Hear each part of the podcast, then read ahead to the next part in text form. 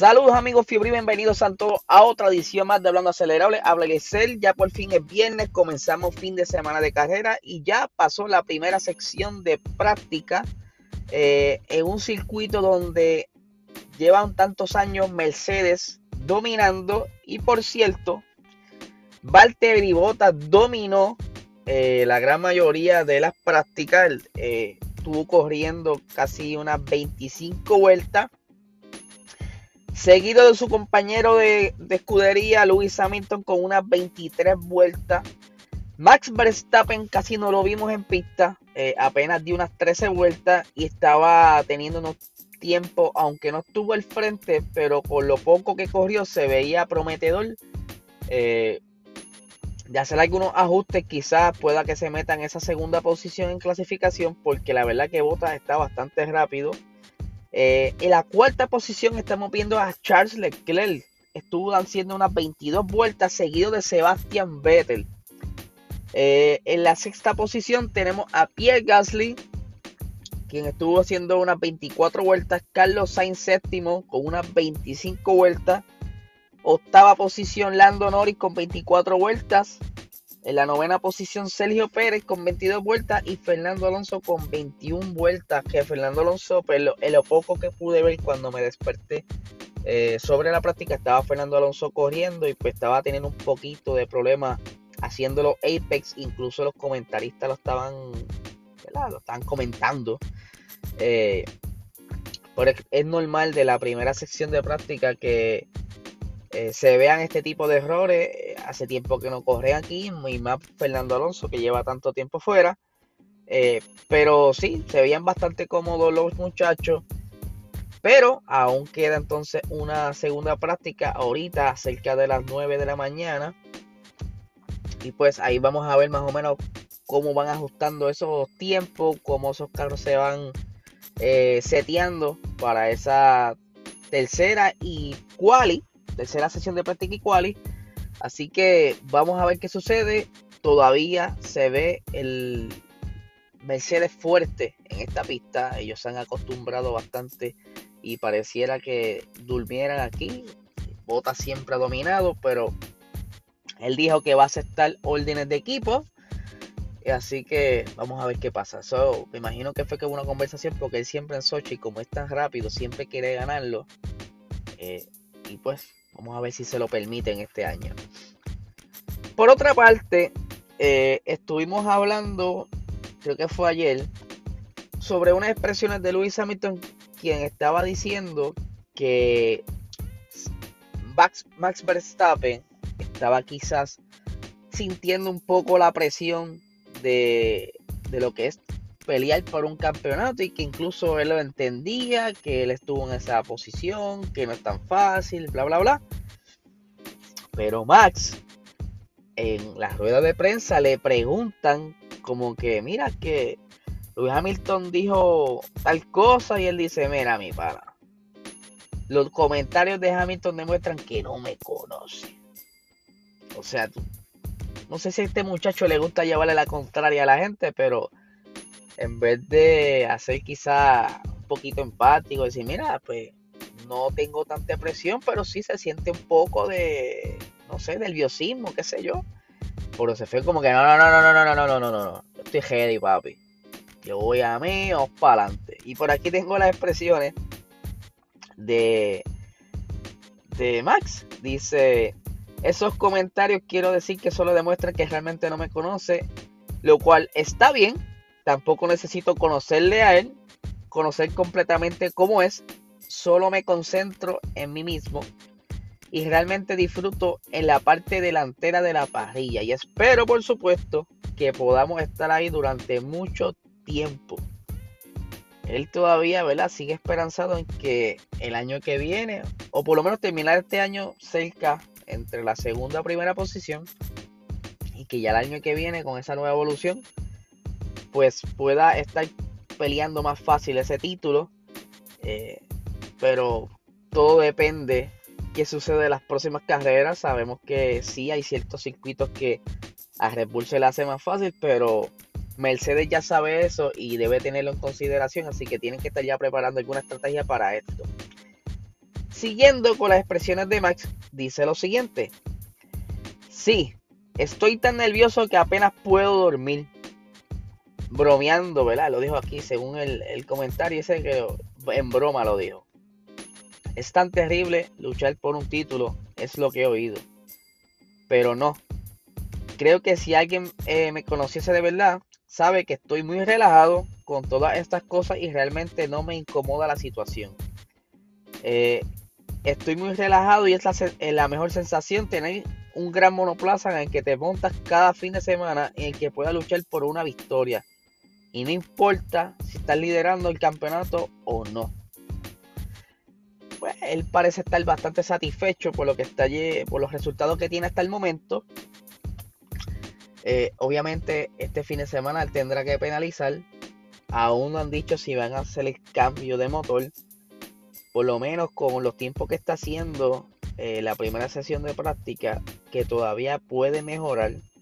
Eh, quizás haciendo uno que otro ajuste, porque 13 vueltas no son suficientes. pero de penalizar, Sería un poco arriesgado si es que no tiene el pace para poder remontar. Y pues su compañero, aunque dio más vueltas que él, no sé si es parte de la estrategia. Ustedes saben que últimamente Red Bull está utilizando a Checo Pérez como una herramienta.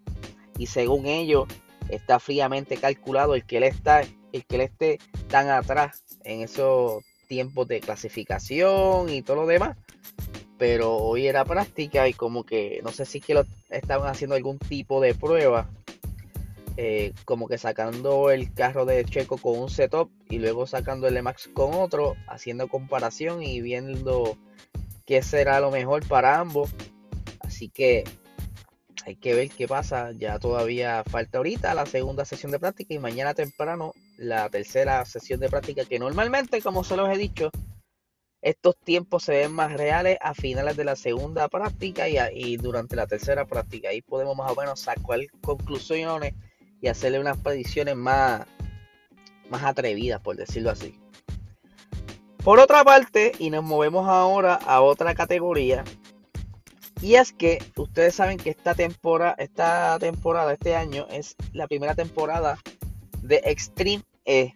Es una categoría en la que les he explicado en otras ocasiones que son como unos jeeps eléctricos donde varios equipos están compitiendo y a la misma vez están este, luchando, o sea, están llevando una misión que es llevar la, Con el mensaje de, un planeta más saludable, este, a donde quiera que van a hacer algún tipo de actividad.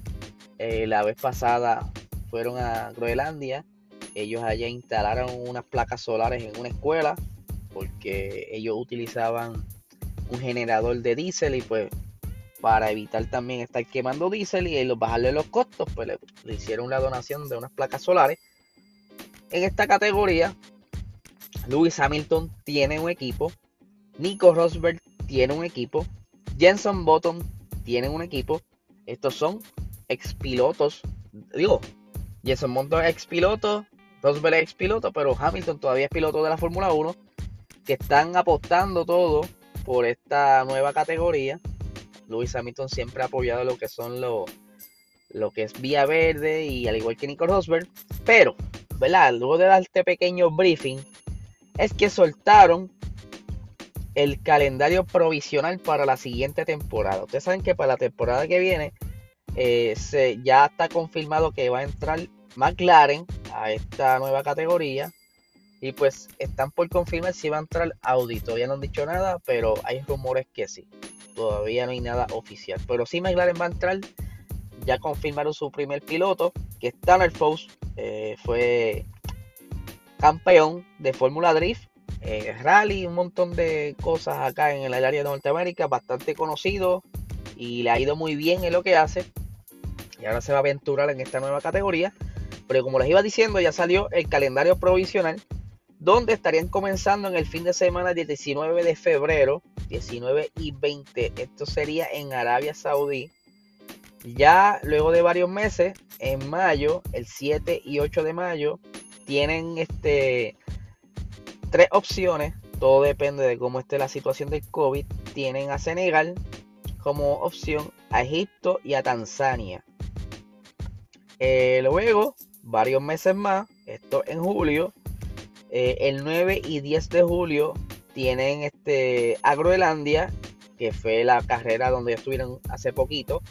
Y de hecho, eh, el CEO de Streame está considerando a Groenlandia como si fuese el Mónaco de la Fórmula 1. Ellos disfrutaron bastante en ese, en ese lugar. De hecho, creo que rompieron récord. Fueron los primeros en llevar eh, una carrera racing a ese lugar.